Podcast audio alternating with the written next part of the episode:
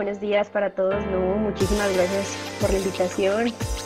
Eh, un saludo muy especial desde Colombia y no, estoy súper bien, muy contenta de compartir con ustedes. Hola chicos, muy bien, buenos días. Pues muy emocionado con esta nueva temporada, con esta nueva dinámica que estamos eh, teniendo, estos invitadazos que, que, nos están acompañando. Y pues nada, Silvana, pues muchas gracias por, por haber aceptado esta invitación y por, por estar aquí con nosotros para, para compartir un poquito de, tu vida profesional. Claro que sí, así será. Gracias a ti. Bueno, les cuento entonces un poquito. Eh, Silvana Gómez es de Medellín. Yo soy paisa. Aquí en Colombia a las personas de Medellín les decimos paisas. Eh, soy de Medellín y estudié psicología en la Universidad Pontificia Bolivariana de Medellín. Ahí me gradué en el año 2011. Eh, y luego, pues obviamente digamos que interesada en abordar como otros temas de la psicología y todo eso, quise eh, postularme a una beca que estaba, que estaban, estaban como, como promoviendo una beca a nivel internacional en países iberoamericanos. Entonces la idea era que uno tenía que terminar las materias de graduación en la universidad eh, internacional. A mí me llamaba mucho la atención Argentina, me ha gustado mucho cómo ha desarrollado como todo ese conocimiento en, en en la parte de psicología y entonces me postulé a la beca y eso fue, digamos que todo Colombia, universidades privadas y públicas y ganan como que los mejores, las mejores calificaciones y los mejores puntajes. Entonces, pues yo tenía que anexar mi promedio, todo. Y entonces participé para la beca y me la gané. Allá terminé mis estudios de psicología en la Universidad del Salvador, en Buenos Aires. Y fue una experiencia única, pues eh, digamos que eso fue lo que a mí me, lo que, digamos que me llegó al corazón todo lo que, lo que encontré allá a nivel cultural y a nivel pues, de conocimientos. Silvana Gómez también eh, pues es una hija de la cuna de la aviación. Mi papá eh, se formó como piloto comercial de avión y trabajó en una empresa que teníamos acá en Colombia que se llamaba SAM. Él ahí estuvo trabajando pues como, como piloto en, los Boeing, el Boeing 727, piloto Boeing 727 y también eh, conoció pues como mi mamá la conoció en el, en, el, en el, mismo sector, entonces mi mamá en ese momento era instructora de capacitación, instructora aeronáutica, eh, todo lo que era pues el entrenamiento a las tripulaciones estaba a cargo de ella, jefe de capacitación. Entonces ahí fue donde se conocieron y tuvieron pues estas dos hermosas hijas. Una es diseñadora industrial, vive en Alemania y eh, pues la otra es Silvana Gómez quien les habla.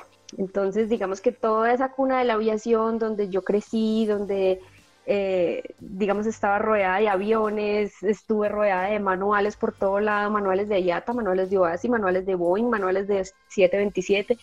Entonces, yo creo que ahí fue donde empezó un poquito como a, como como a entrar por, por, por, mis víveras todo este mundo de la aviación.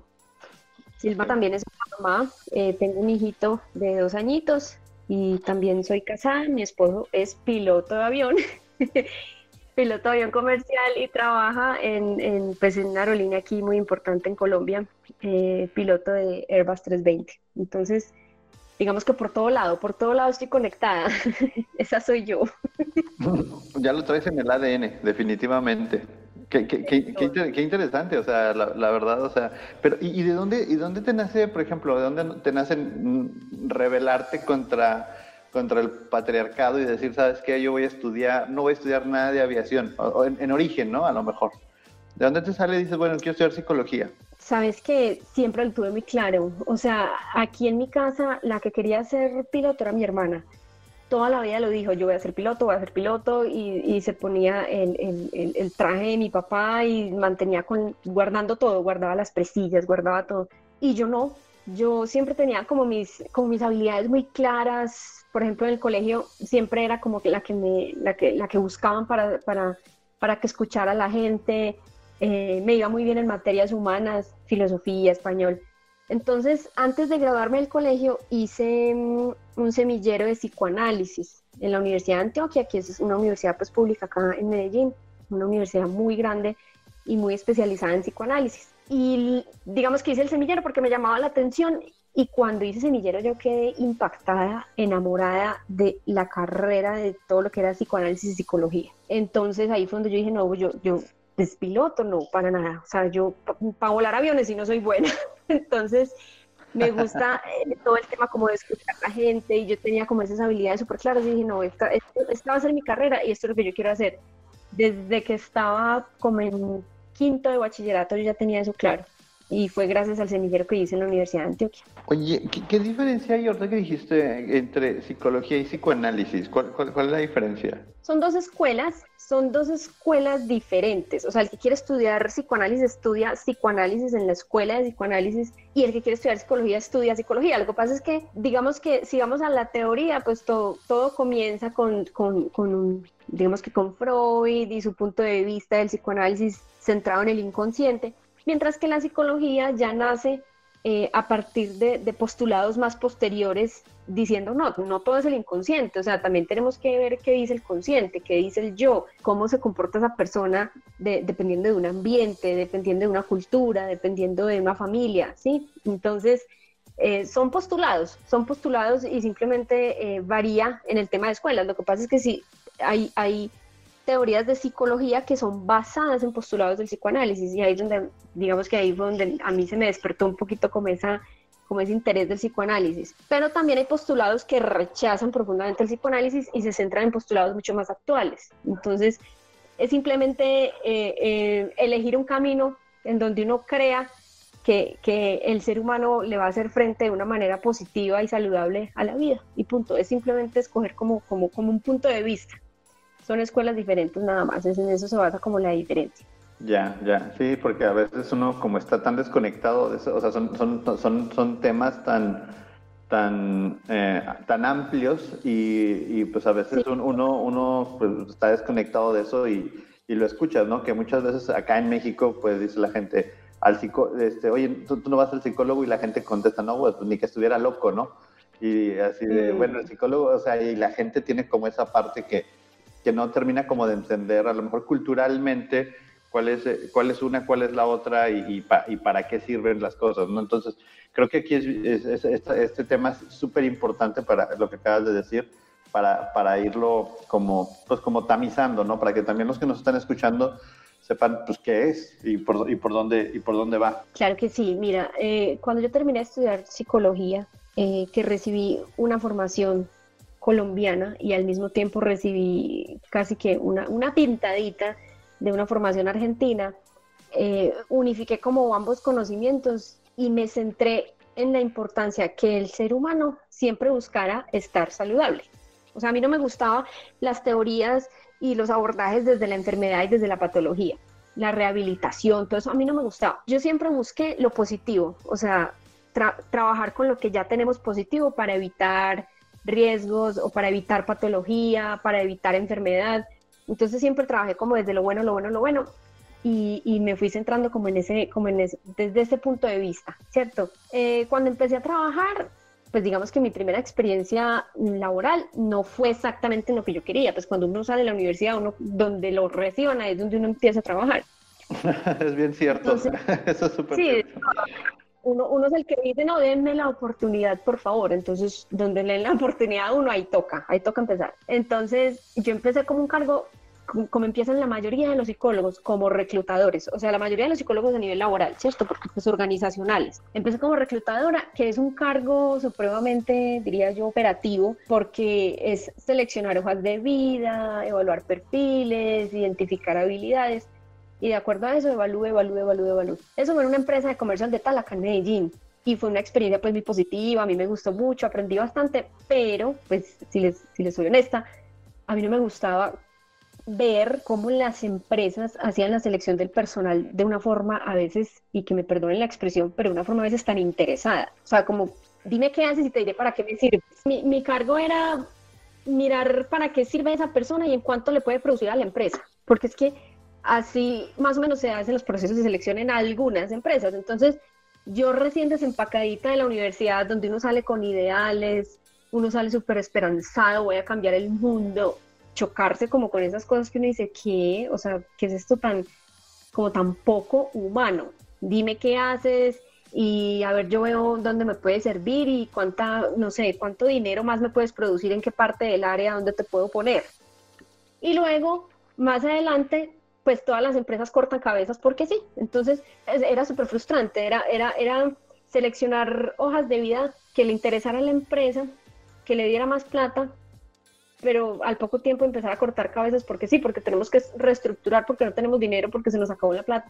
Entonces era como un círculo vicioso de frustraciones. Entonces yo dije, no, o sea, no, no no me gusta, no me gusta. Y con esa experiencia yo creo que fue donde dije, o sea, no, yo quiero ir más allá, yo quiero ir más, yo quiero ser más humana con ese ser humano. Entonces, desde el punto de vista de la psicología, hay demasiado campo, hay demasiado campo como para uno quedarse ahí pues frustrado y más cuando uno está empezando eh, en la vida laboral. Entonces ahí fue donde dije, no, pues a mí me gusta mucho más la capacitación, el entrenamiento, el desarrollo, eh, todo lo que tenga que ver con impulsar al ser humano, eh, justamente en esa experiencia laboral lancé un proyecto de evaluación de desempeño pues muy interesante. Entonces siempre me gustó como ese lado positivo, siempre buscar como la otra cara de la moneda donde, donde se trabaje al ser humano, no donde, donde se identifique para qué me sirve y luego le corto la cabeza. O sea, no, no, no, no, no, no, no. Y peleé con eso y me fui de ahí. ahí y, y así Ah, ahí, ahí, Silvana, ¿cómo, cómo, cómo, cómo, cómo Fíjate que es una parte que yo creo que debe ser muy difícil, ¿no? O sea, como, y creo que a todos nos pasa en el ambiente laboral cuando llegamos, nos y lo dijiste ahorita, tenemos una idea de la teoría y en la teoría en la escuela todo es precioso, todo, todo funciona A más B igual a C sin ningún problema. Y, y llegas a la vida real y te encuentras con el Sabes que aquí eh, yo siempre le he dicho a todo el mundo que madurar es darle la razón al financiero, ¿no? Eh, entonces, cuando empiezas a ver la, cara del financiero, donde dice, sabes que aquí hay que traer al mejor talento, hay que traer a la gente con los mejores skills, capabilities y todo, todo ese eh, set de cosas, y cuando te encuentras con bueno, hay que darle las gracias al mejor talento. Es, yo creo que sí, me, queda claro que es bien choqueante y, me gusta mucho esta propuesta que dices, o sea, de que, bueno, ¿cómo le entro a la parte, cómo le entro a la parte positiva? ¿Cómo hago que, que, que esto no sea un ciclo, pues, pues vicioso, ¿no? ¿Cómo, cómo volverlo un, círculo virtuoso? Y creo que, creo que esa parte es bien interesante, que, que muchos de los jóvenes y los que nos están escuchando, muchos son estudiantes, a veces nos frustramos, fíjate, y nos quedamos con, con, la idea de, bueno, pues así son las cosas y no puedo hacer nada. Entonces yo creo que aquí un, un, mensaje bien importante con esto que nos estás diciendo es de que siempre se puede hacer algo y el círculo vicioso se puede romper, pero tienes que romperlo a partir de ti, ¿no? Totalmente de acuerdo. De hecho, a eso iba, siempre se puede hacer algo, siempre. O sea, la frustración laboral es yo creo que más de la mitad del, del, porcentaje es culpa de uno, o sea, es responsabilidad de uno, porque siempre se puede hacer algo al respecto. Y realmente cuando uno sale de la universidad, uno sale con ese ideal de, no, pues yo voy a pisar fuerte, voy a cambiar el mundo, yo soy capaz, y se encuentra con un mercado laboral que es bastante eh, a veces agresivo, punitivo, insolente, pero tiene sus cosas buenas. Entonces, la tarea cuál es? Encontrar para qué soy bueno en términos de aportar mi granito de arena positivo, así sea un granito pequeñito, pero el solo hecho de hacer algo positivo en lo que yo me sienta útil y me sienta bien, eso ya es el éxito laboral. O sea, eh, ahí ya hablamos de un éxito profesional. Entonces, como yo quería aportar ese granito de arena y empezar como a cambiar el mundo con ese ideal con el que salgo de la universidad, entonces yo dije, la mejor forma de uno aprender, porque pues la experiencia laboral es lo que uno le enseña, voy a empezar a dar clase voy a empezar a dar clase, voy a empezar a dar instrucción, porque es la mejor manera de, de como de, retarme a nivel personal y a nivel profesional. Empezar a estudiar más, más, más, cada vez más a ese ser humano, a ver qué yo como psicólogo en qué, en qué puntos puedo aportarle. Oye, y entonces... ah, perdón, perdón, discúlpame. Adelante, adelante.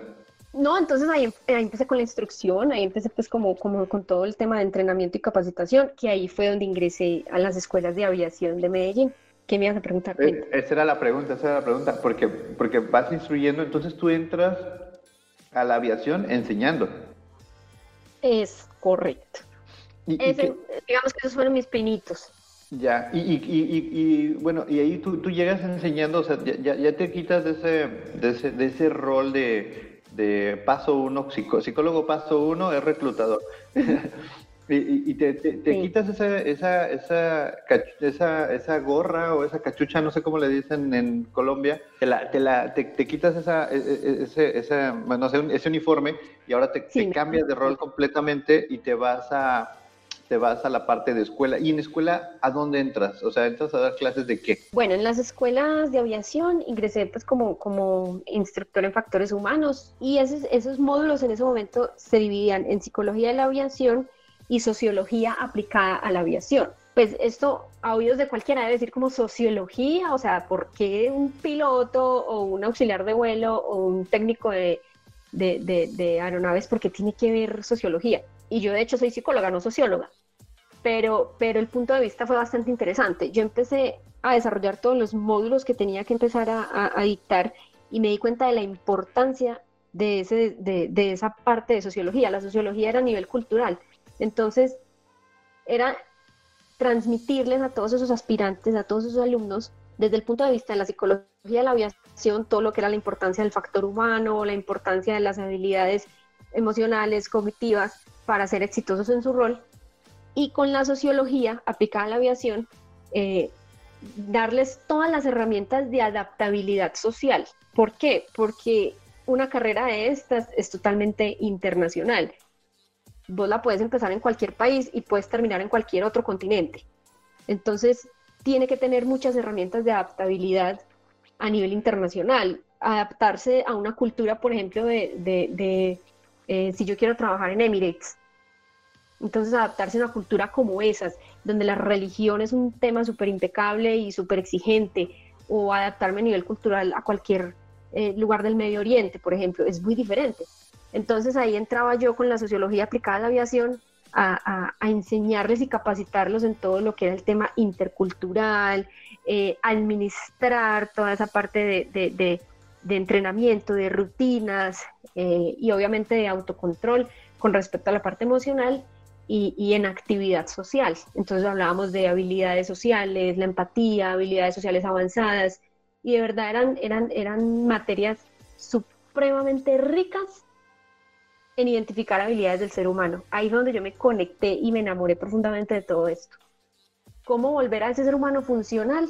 en este mundo de la aviación donde, donde demanda tantas cosas, porque el mundo de la aviación es demasiado demandante a nivel emocional. Entonces, ¿cómo volverlo adaptativo? ¿Cómo volverlo emocionalmente estable? ¿Cómo darle esa seguridad de poder ser exitoso? Ese era mi rol.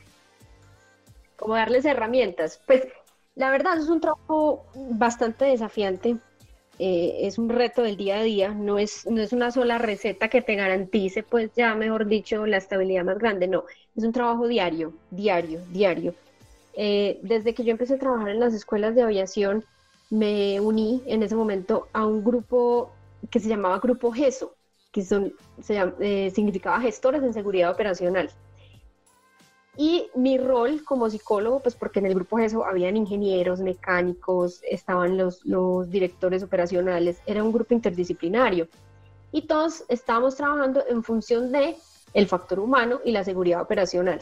Entonces, desde, desde el rol como psicólogo, eh, me centraba en lo, que, en lo que estás hablando, me centraba en darle asesoría al personal aeronáutico con dificultades de rendimiento, desde su rol como alumno. Entonces trabajaba con los pilotos de helicóptero, pilotos de avión, auxiliares de vuelo, técnicos de avión, despachadores. Desde su rol como alumno, habían situaciones que los llevaba a tener dificultades, eh, a fulano lo bajaron de vuelo porque pues emocionalmente no está bien, eh, este tuvo una dificultad que casi termina en un incidente, entonces me lo llevaban. Entonces, ¿cuál era mi, mi rol y mi objetivo en ese instante, dotarlo. ¿Dotarlo de qué? Dotarlo de herramientas, encaminarlo, eh, darle la, o devolverle la seguridad personal para que fuera funcional a nivel de factor humano, o sea, a nivel cognitivo, fisiológico, psicológico y físico, ¿sí? Entonces, eso es un trabajo de diario. Desde el rol como estudiante recibían obviamente un acompañamiento 360, sí, yo digamos que me encargaba de, sacarlo adelante con asesorías casi que diarias. Entonces ahí fue donde yo dije, no, pues esto del factor humano es algo que me llama mucho la atención y me gusta mucho. Y reúne, desde, desde el campo psicológico, reúne toda esa parte emocional de la que hablas, que es la inteligencia emocional, que es uno de los pequeños pilares que se encuentra en el factor humano dentro de la psicología pero es una reunión de muchísimas otras cosas más, que hay que ir a la causa raíz para identificar qué es lo que le está generando esa inestabilidad emocional. Oye, Silvana, y ahí ahorita que dices de la causa raíz, fíjate que es un tema bien importante, bien interesante, porque digo, todos conocemos eh, diferentes, eh, bueno, los pilotos eh, como profesionistas, los técnicos como profesionistas, pero, pero no porque sean profesionales, pues son, son cortados con la misma tijera, ¿no? O sea, cada, cada cabeza es un mundo. Entonces, por ejemplo, ¿cómo, le hacías con un, no sé, vamos a decir, un, piloto que, tal cual lo bajaron de vuelo porque tiene situaciones, llaman, llámanle de, pues no sé, de, no sé, comportamientos o, simplemente de skills, de habilidades para volar que, que pues están disparando ciertas alarmas o no sé, trae, trae, ahí, un, trae ahí un tema. Y luego lo bajan de vuelo, eh, lo sientan y le dicen, ¿sabes qué? Tu amigo, ahorita ya no vas a poder volar porque vas a tener que ir a la escuela. Entonces lo direccionan a la escuela y, y o, a, la parte, pues, no sé, del centro psicológico, no sé cómo funciona, pero, pero ahí una vez que el piloto llega, pues obviamente llega ya con la moral destruida, ¿no? O sea, dice, bueno, pues yo estaba volando, ya me bajaron, me regañaron, me van a correr, eh, las cosas no están yendo bien y aparte le sumamos ese pedacito de estrés extra. ¿Cómo, recibes tú un piloto que viene así? O sea, o, cómo los notas? Pues obviamente emocionalmente está, está abatido, ¿cierto? Lo importante es siempre intervenir a tiempo. Esa es la clave. Intervenir a tiempo y que retome su vuelo lo más rápido posible. Porque si no, pueden haber algunas dificultades a nivel emocional y a nivel psicológico, que ya, pues, eh, por ejemplo, el síndrome secundario de desadaptación a vuelo es algo que puede suceder en algunos aviadores que le empiezan como a temer a volar, que empiezan a sentir un poco de desmotivación para volver a, subirse en esos aviones.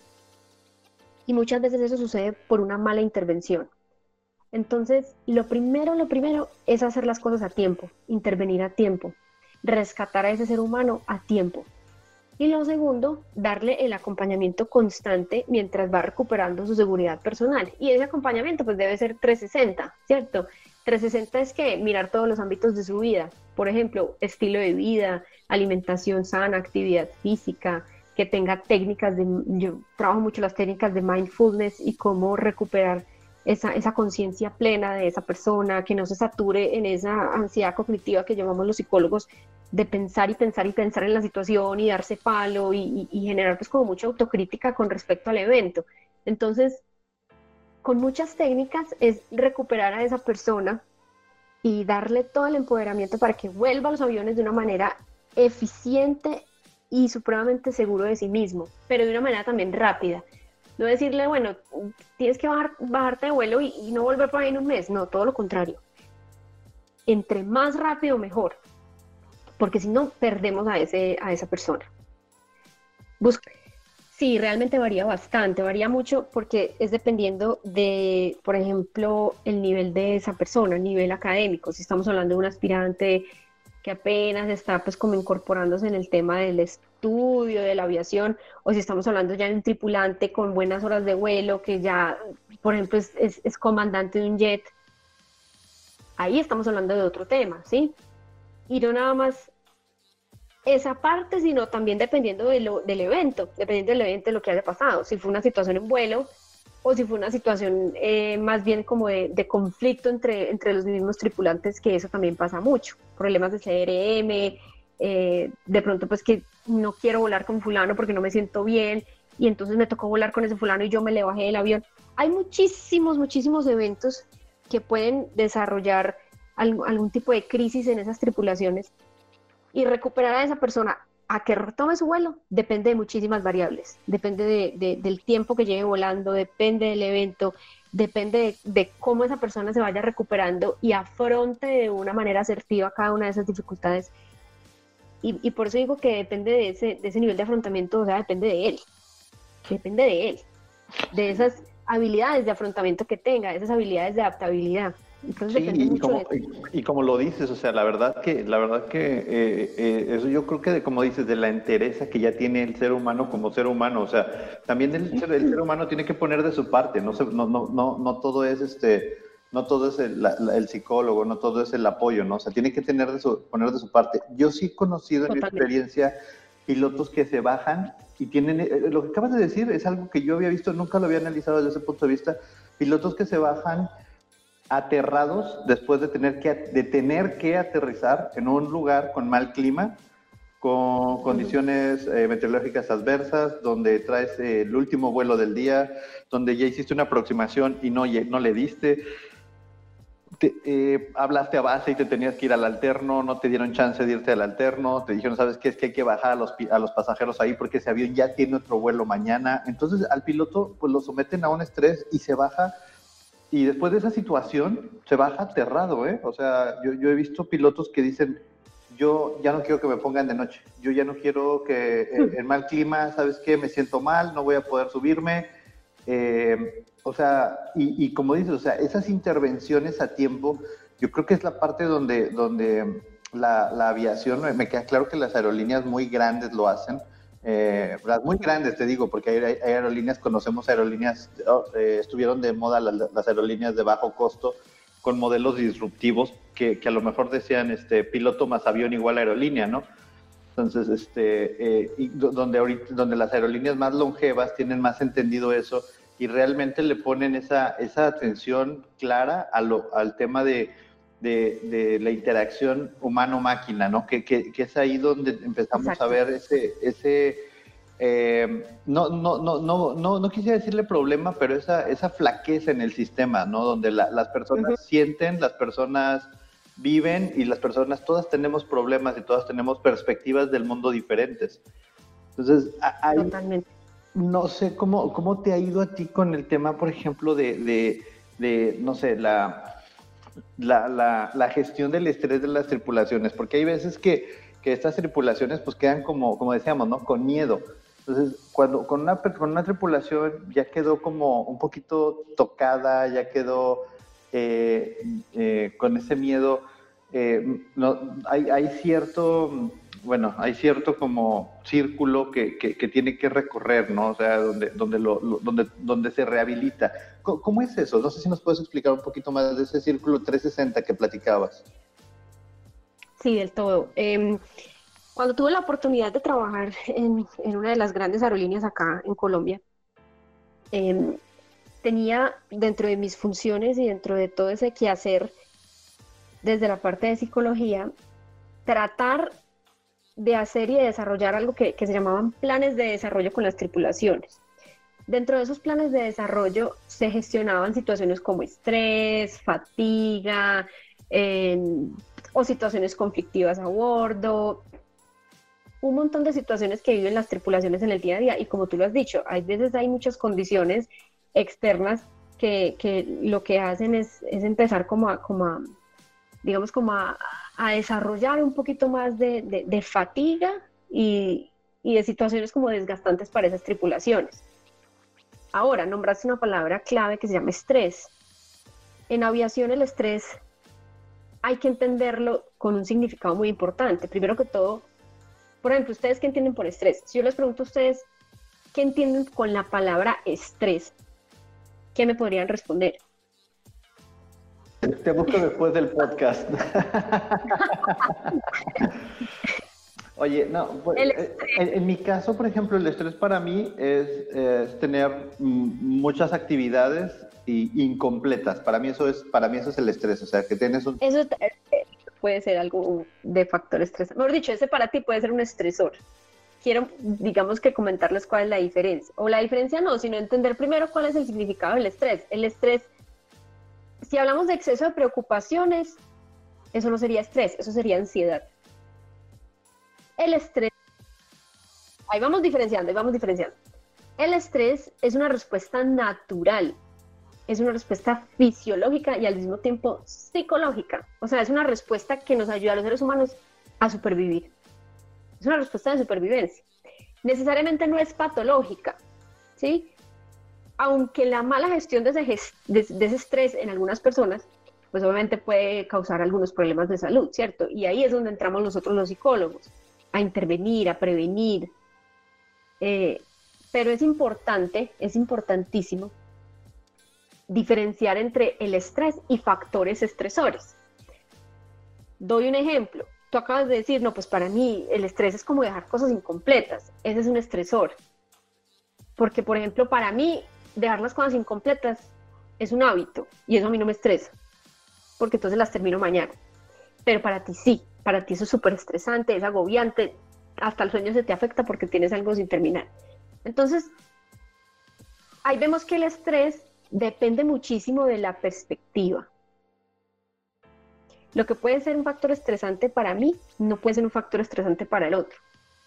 Lo que puede ser un vuelo, una operación de vuelo en las dificultades más grandes a nivel meteorológico, con tormenta, con rayos y centellas, puede ser un factor de disfrute para un tripulante como puede ser un factor súper estresante para otro. Yo me acuerdo que de verdad había un, tripulante de tantos que, que, hice plan de desarrollo, a él le gustaban las condiciones adversas, eso le generaba una adrenalina y una cosa, una emoción, que decía, a mí me gusta eso, eso a, a eso a mí me despierta, me hace sentir vivo. Claro, porque lo pone a prueba. Mientras que a otro lo llena de estrés, se llena de, temor, de nerviosismo, ¿cierto? Ahí es donde debemos apuntarle. Según la perspectiva, ¿qué es estresante para ti y qué no? Entonces ahí es, importante diferenciar. Y luego, entonces, obviamente trabajamos en adquirir mayores herramientas para administrar las respuestas de ese factor estresor, ¿sí? Pero algo que yo trabajaba mucho, por ejemplo, y que me encantaba hacerlo era mostrarles la otra cara de la moneda del estrés.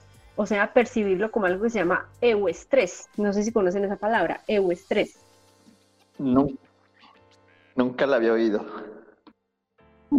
El euestrés es la respuesta positiva frente a esos eventos. O sea, cómo yo puedo empezar a cambiar el panorama, ¿sí? Y empezar a administrar de una, de una manera más amena, más positiva, los factores que en algún momento pueden llegar a ser difíciles, ¿sí? El euestrés es una respuesta frente a eventos motivantes, frente a eventos eh, de, sí, frente a eventos alegres que, que, me inspiran a mí algo de motivación y de energía. Y siempre es bajo un punto de vista positivo. Entonces también es, recuerden que yo les dije, a mí me encanta trabajar desde lo positivo, desde lo que se puede hacer. Entonces esa perspectiva me ayudó mucho a encontrar esa otra cara de la moneda. Y de verdad que el trabajo se vuelve súper bonito. ¿Por qué? Porque entonces encontramos como una, un modus operandi con las tripulaciones para generar mayor conciencia plena y adecuada administración de los recursos. Porque entonces así y de esa forma es donde yo empiezo a autogestionarme y empezar a mitigar en temas de estrés.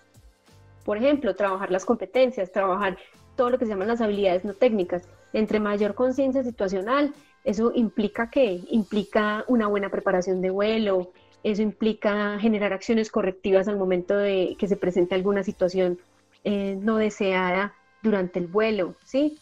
Por ejemplo, yo también les daba muchas técnicas con recuperar la conciencia situacional, ir tres pasos más adelante del avión, respóndete estas tres preguntas, ¿qué pasó? ¿Qué está pasando? ¿Qué puede pasar? ¡Pum! Empieza, recupera tu atención.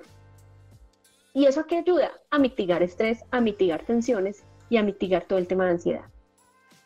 Entonces, siempre hay que pensar en lo que se puede hacer al respecto. A ver, si hay algo en lo que estoy segura es que el sector aeronáutico, y por eso me encanta, es algo que nunca es constante. El sector aeronáutico mantiene el movimiento, es cambiante, es rotativo, las necesidades cambian, varían. Eh, y precisamente, pues ¿Por culpa de quién? Por culpa del ser humano, ¿cierto? Entonces, eso es algo que es una ventaja para el sector. En este momento, pues, para nadie es secreto que estamos atravesando una crisis, pero a mí no me gusta llamarlo crisis, siempre veo las cosas desde el lado positivo. Eh, así como estamos atravesando una situación difícil, eh, estoy segura que este es el trampolín para todo lo que se viene en el futuro. Y en el futuro estoy hablando en un, por ahí en un año, máximo dos, esto va a dar un voltaje impresionante. digamos que la necesidad va a ser increíble porque varios sectores que están afectados como el turismo, la parte hotelera, se van a reactivar. La gente está cansada de estar encerrada, la gente está cansada de no viajar, de no darse sus vacaciones. Y todos estos sectores van a empezar a qué? A promover todas sus, ventas, a recuperarse, entonces van a armar paquetes turísticos súper chéveres y la gente va a empezar a qué? A volar, a viajar. Esto se va a recuperar increíblemente. Pero en este momento tenemos que puntearle a algo que es ser adaptables y exitosos en el New Normal, a lo que llamamos el New Normal. Entonces, en vez de hablar de crisis, yo simplemente lo llamo, lo llamo nueva realidad. ¿Y ese New Normal de qué se trata? Pues se trata de ser un poco más precavido a la hora de empezar mi vuelo, ser un poco más eh, eh, atento a la hora de, preparar mi vuelo, de planificar, de chequear. ¿sí? Eh, de hecho, la, la OASI, en uno de sus en una de sus últimas circulares de la administración es algo para es algo sobre gestión de riesgo de seguridad operacional y todo lo relaciona con COVID. Y ellos en esa circular hacen unas recomendaciones muy importantes a nivel industria. Ellos recomiendan tres pasos importantes para que las industrias sigan en este, en este, digamos que en este momento que es temporal del New Normal. Y es planificar más, hacer más chequear y actuar. Entonces, si nos ponemos a entender cada uno de esos pasos, tenemos que empezar a diseñar medidas de prevención, donde es importante obviamente entrar a evaluar mucho más al personal, empezar a identificar mucho más sus factores de riesgo, ajustar programas de intervención y sobre todo programas de ajuste a este new normal. ¿sí? En este momento las tripulaciones necesitan muchísimo más esa intervención porque están empezando a volar muchas aerolíneas ya empezaron a volar, ya activaron muchísimas rutas y algunos se han preguntado qué pasa con ese tripulante que empezó otra vez a volar que hace seis meses no lo hacía. O que entra a esa cabina y dice, ay, ¿cómo es que es esto? Yo me siento como un extraterrestre aquí sentado. Si bien es un tema como quien dice mecánico, de todas maneras emocionalmente, esa persona no es la misma. Esa persona no es la misma que se fue hace seis meses y que retoma el vuelo hoy.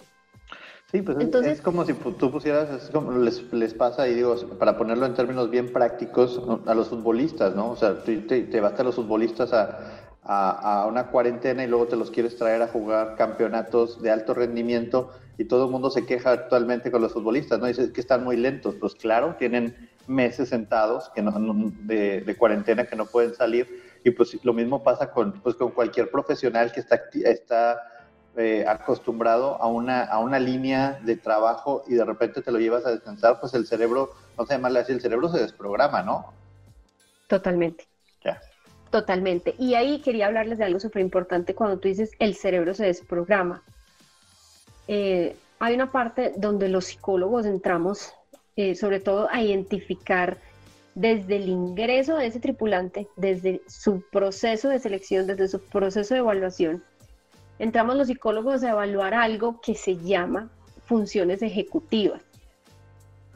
Esas funciones ejecutivas es lo que pues, dentro del factor humano se llaman habilidades cognitivas, pero esas funciones ejecutivas son las que me permiten hacerle frente a situaciones como esta, a situaciones de crisis, a situaciones eh, que eventualmente yo no me esperaba, eh, y hacer cosas al respecto. Por ejemplo, aprender a anticiparme, aprender a planificar más las cosas, administrar cargas de trabajo de forma equilibrada. Eh, en este momento el CRM va a cambiar, va a cambiar porque es que yo tengo que desinfectar una cabina, tengo que desinfectar al compañero, tengo que desinfectarme a mí, tengo un tapabocas que me está ahogando, eh, mi comunicación y mi lenguaje no verbal se va a ver afectado porque es que no me pueden leer los labios porque tengo un tapabocas pues Entonces el CRM se modifica, ¿sí? Eh, ¿Me puedo adaptar a eso, sí o no? ¿Cómo están mis funciones ejecutivas para adaptarme a ese, new normal? Tengo que ser más exigente, tengo que trabajar más en temas de autocuidado. Y en ese orden de ideas, las empresas y la industria deben trabajar en esta parte en cuanto a la intervención y la capacitación a esos, a esos, a esos seres humanos. Porque, por ejemplo, si pensamos en los auxiliares de vuelo, los auxiliares de vuelo son las principales eh, diría yo, expuestas en todo este tema porque no hay vacuna todavía y los auxiliares de vuelo son los que están en contacto directo con los pasajeros, por ejemplo. Entonces, por más cuidados que se tengan en, en tapabocas, en guantes, en todo esto, son personas que están expuestas. Entonces, ¿cómo me voy a preparar? ¿Cómo me voy a anticipar? ¿Cómo voy a planificar mi vuelo? Esto es lo que llamamos funciones ejecutivas. ¿Qué se necesita hoy? ¿Qué está necesitando la industria en este momento? La industria está necesitando tripulantes, seres humanos, con adecuadas herramientas de afrontamiento para hacerle frente a todo este momento. Y está necesitando personal con adecuadas funciones ejecutivas que pongan a prueba sus capacidades y fortalezas cognitivas para aprender de este new normal y gestionar de forma efectiva y eficiente su vuelo, generando seguridad operacional. Eso es lo que se necesita y eso es lo que le está apuntando la industria hoy. Que yo estoy como promoviendo desde el factor humano y todo esto se abre a todos los sectores, no nada más al sector aeronáutico, sino a todos, o sea, todos los sectores, el comercial, el petrolero, el eléctrico, el todos los sectores habidos y por haber, pues trabajan con seres humanos. Y muchas otras entidades o muchas otras empresas tienen seres humanos frente a máquinas, ¿sí? Ya sean máquinas de mantenimiento o máquinas eléctricas o lo que sea, pero son máquinas y son máquinas que están intervenidas por seres humanos. Entonces, ¿cuál es mi recomendación en ese tipo de, de situaciones donde obviamente está involucrado ese ser humano? Esta pandemia sí o sí nos deja una lección impresionante. Saber tener un estilo de vida saludable y equilibrado para hacerle frente a situaciones que yo no me esperaba. Primero. Segundo, la clave para ser exitoso en todo tipo de sector laboral y en todo tipo de situación de la vida es la adaptación. Es como de una manera resiliente le pongo el pecho a esto y salgo adelante. Si me quedé sin trabajo, perfecto, plan B, plan C, ¿qué soy capaz de hacer? ¿Cuáles son mis habilidades? ¿Para qué soy bueno? ¿Sí? Si, si, si de pronto estoy en un sector donde estoy aburrido, mi hijo, este es el momento. Esta pandemia le enseñó a que lo más importante y la responsabilidad que tenemos todos los seres humanos es ser felices. Punto final. Esa es la responsabilidad de la vida de todo mundo, ser feliz. Y si usted no es feliz con su trabajo, listo, perfecto. Vamos, lo que, lo que yo digo mucho en, en, un curso que estoy promoviendo es vamos a rediseñar este plan de vuelo.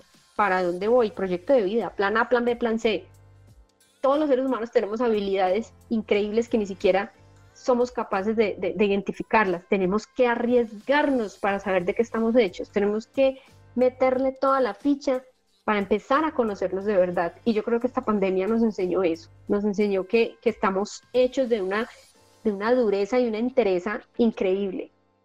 Y que de esta salimos porque salimos. Pero lo mejor es que salimos de una manera resiliente.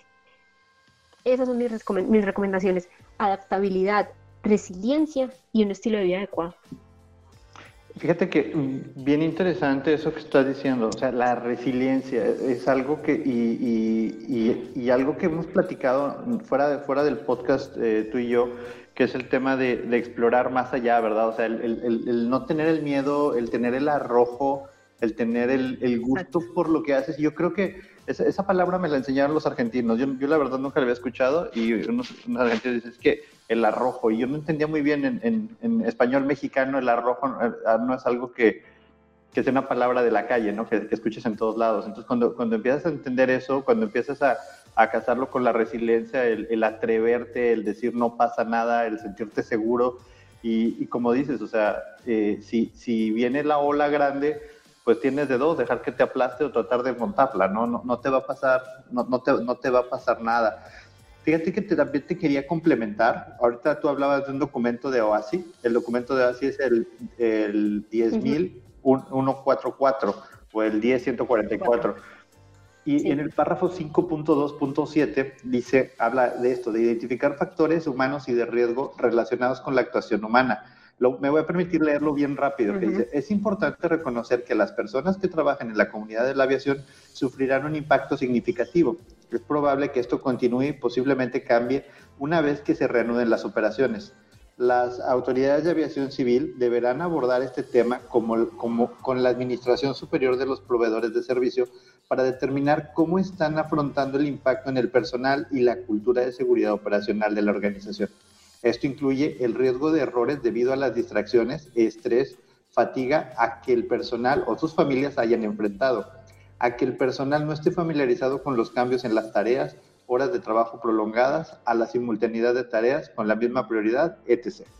Entonces, es exactamente lo que estamos platicando, o sea, cómo esta nueva normalidad nos va a llevar, este dinamismo de, aviación nos lleva a plantear incluso algo, un, sendero por el que no habíamos caminado, que es decir, cómo, cómo reactivamos la aviación de una manera segura y cómo nos preparamos para la siguiente pandemia, ¿verdad?